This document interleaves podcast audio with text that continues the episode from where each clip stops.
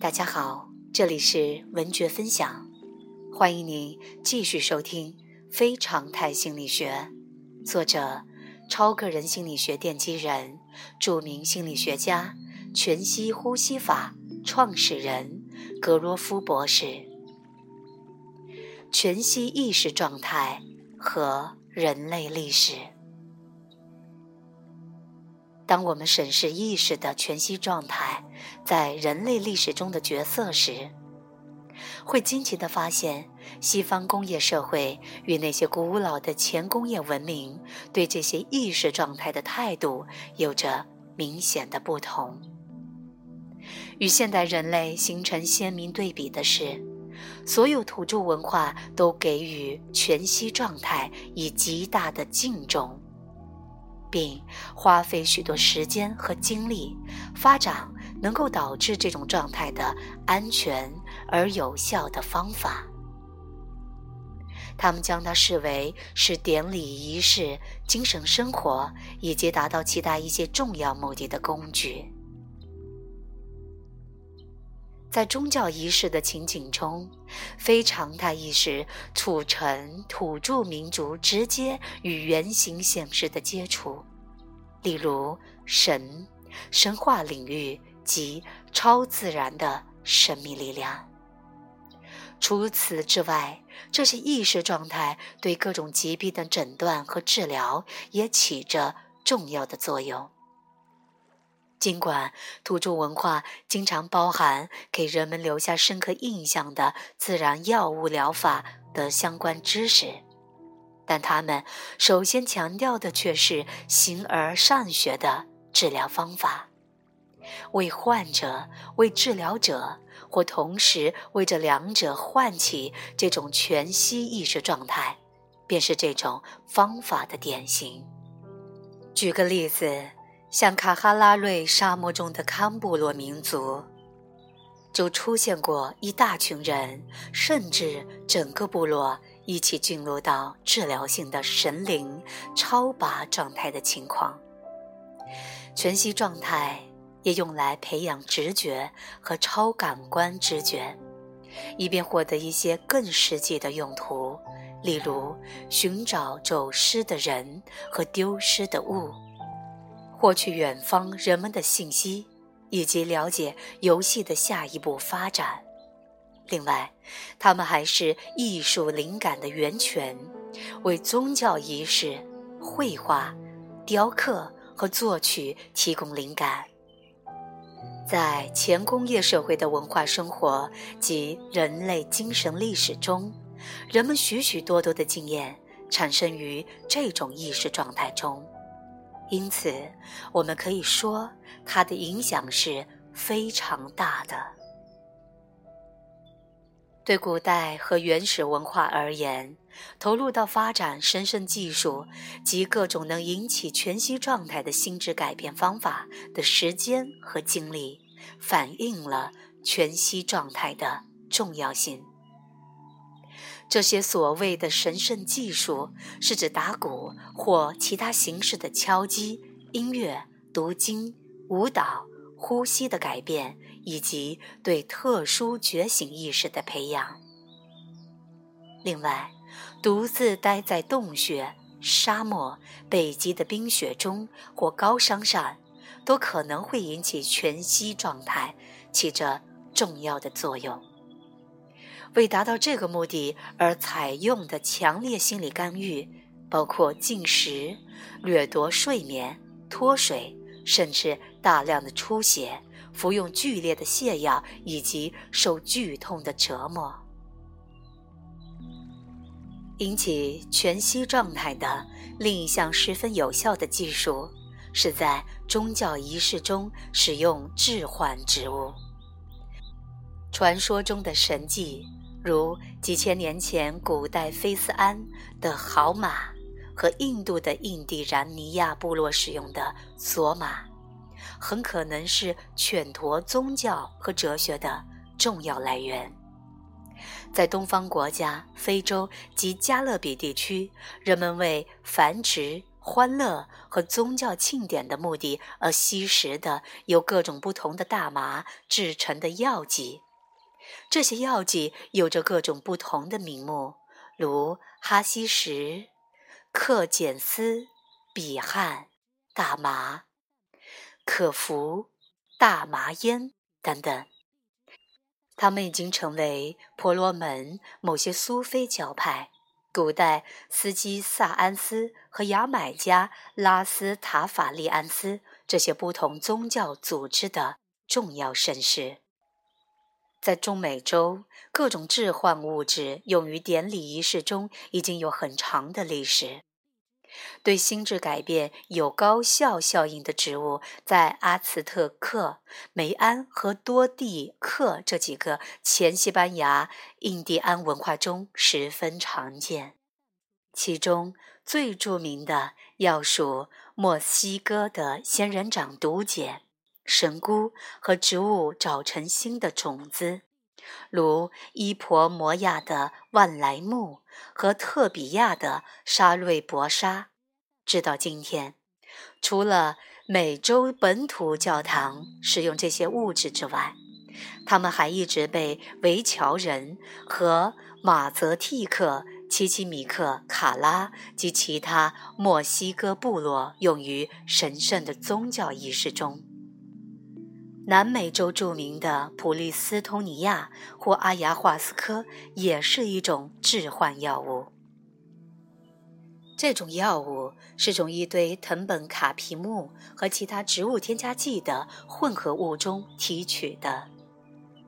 亚马逊河流区域以及加勒比岛屿也有用鼻子吸食的致幻药物。在非洲，原始部落的人们吞食由伊博果灌木或马茶山碱的茎加工而成的致幻物质。他们使用少量作为兴奋剂，而在男女的成年仪式上则使用较大的量剂。取自动物的迷幻剂最初是由某些长除皮肤的分泌物和黑驼鱼的肉混合而成的。上述所列的只是制造致幻剂的一小部分材料。全世界有许多国家在宗教仪式和精神修炼中使用的致幻物质，已经有几千年的历史。引发全息状态的实践，可以追溯到人类历史的最初源头，它是萨满教最重要的特征。是人类最古老的精神体系和治疗艺术。很多易于成为萨满的人，在其成为萨满的初期，都会经历一种自发的精神心理危机——萨满疾病。这种危机是一种人处于强烈的神视状态。在这种状态中，萨满将会进入下界，即死亡界。在死亡界中，他将会遭受恶魔袭击，面临各种试炼极刑，接着得到再生，然后上升到一个极乐境界。萨满教与全息状态也有另外一种关系：熟练而有经验的萨满可以随心所欲地进入一种神视状态。在这种状态中，他们诊断疾病、治疗、产生超感官知觉、探索现实变化的范围，或达到其他的目的。他们经常使用全息状态出现在部落中的其他成员身上，从而扮演着心灵导师的角色，为那些横穿超越复杂领域的人们提供必要的支持和引导。萨满教是极其古老的，至少约有三四千年的历史了。它的源头可以追溯到旧石器时代。在法国南部和西班牙的北部，有一些著名的洞穴的墙壁上雕刻着漂亮的动物图像，大部分图像描述了石器时代在地球上漫步的物种。野牛、野马、大脚的野山羊，至今已经绝种的巨象、狼、牛和驯鹿。然而，在其他图像，如在拉斯考克斯的洞穴中的邪兽图像，是神话动物。显然，这种动物具有神奇般的和宗教仪式的含义。这些洞穴中有几个洞穴里是各种奇怪的、兼有人类和动物特征的图画和雕塑。毫无疑问，这些图案描述的就是古代的萨满。在这些图案中，最著名的是勒斯奇欧斯的萨满，一个神秘的、具有各种雄性特征的复合物。它长着雄鹿的角、猫头鹰的眼睛、野马或狼的尾巴、人的胡子、狮子的爪子。与勒斯奇欧斯萨满在同一个洞穴中的另一个著名的雕像是兽丸萨满。他掌管着并且圈养了很多漂亮动物的欢乐猎场。在拉斯考克斯洞穴的墙壁上，还有著名的打猎场图案。图案呈现的是一个受伤的野牛和一个平躺着的阳具直立的萨满。著名的拉斯毕鲁斯洞穴内有一个充满活力的舞动着的萨满雕像，考古学家称之为“跳舞者”。考察者在其中的杜克纳托道波特的洞穴中，其中的粘土地上发现了脚印，脚印环绕在用两个粘土做成的野牛雕像的周围。这些脚印表明洞穴中的居住者经常跳舞，这与很多原始文化中至今仍在沿用的那些可以引起出神状态的做法相似。在瑞士及德国南部发现的坚冰期的动物神坛，可以印证崇拜洞穴熊的尼安特色教派的存在，而萨满教的根源就可以追溯到那个古老的时期。萨满教不仅古老，而且还很普遍，在北美、南美、欧洲、非洲。亚洲、澳大利亚、密克罗尼西亚和波利尼西亚都能发现其踪迹。整个人类历史上，这么多不同的文化均认为萨满技术是最有用和必不可少的。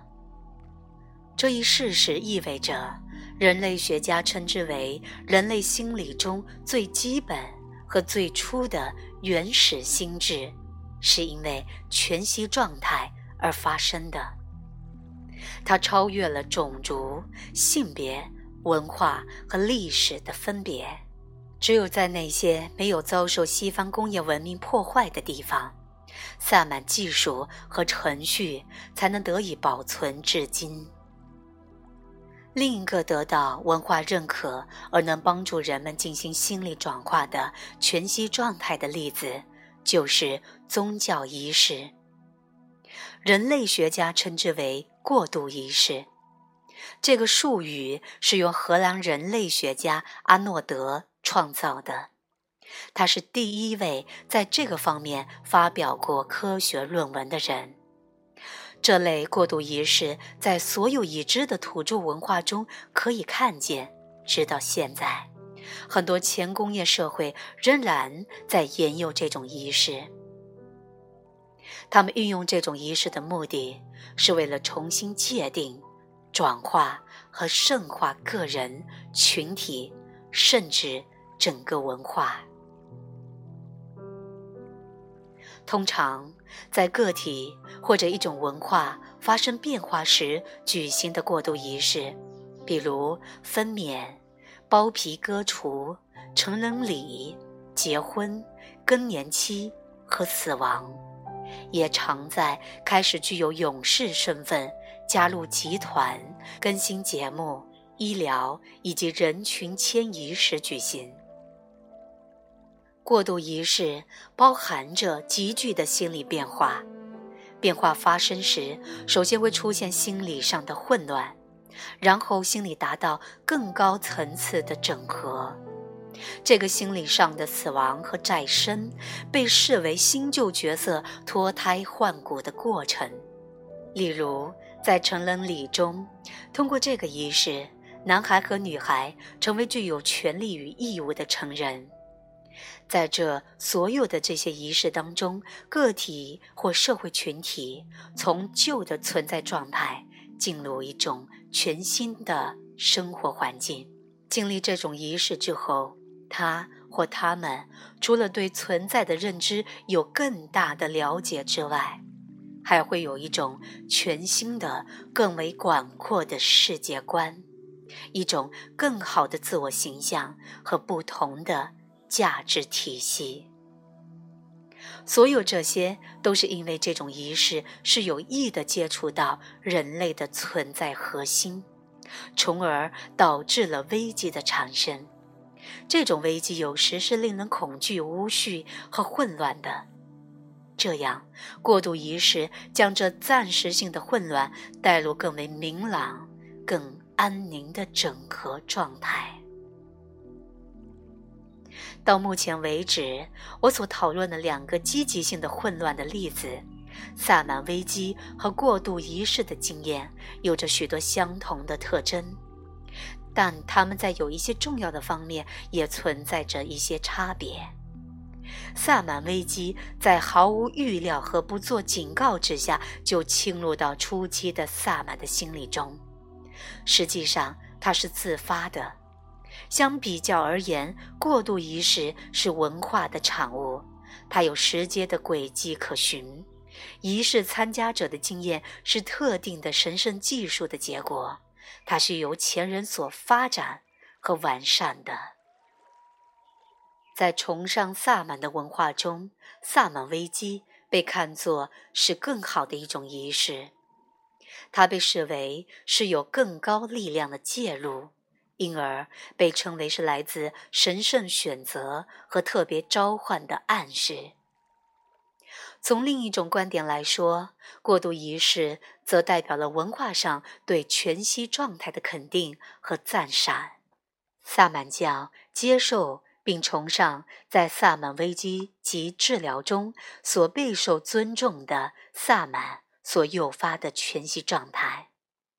这种全息状态是自发的，而过渡仪式则是将全息状态大规模地引入文化中。建构它们，并使其成为仪式和精神生活的必要组成部分。全息状态同样也在再生和死亡的生命经验中扮演重要的角色。这些神秘事件出现在远古事件中盛行的神圣而秘密的程序中。他们以神的象征、死亡和再生的神话故事为基础。在古代闪族那里，他是伊乃娜和泰姆兹；在埃及是伊西斯和地狱判官；在希腊是阿提斯、阿多尼斯、俄罗尼斯和普斯普。在中美洲，与之相似的人物是阿兹特克人的羽蛇神，或长着长羽毛的大毒蛇，以及来自玛雅的著名双胞胎英雄。这些神话在地中海和中东地区尤为盛行，如闪族和埃及的宫殿创造、密特拉神的神话、希腊。克罗巴尼克朝拜、酒神节和神秘的伊路西斯的神话传说等等，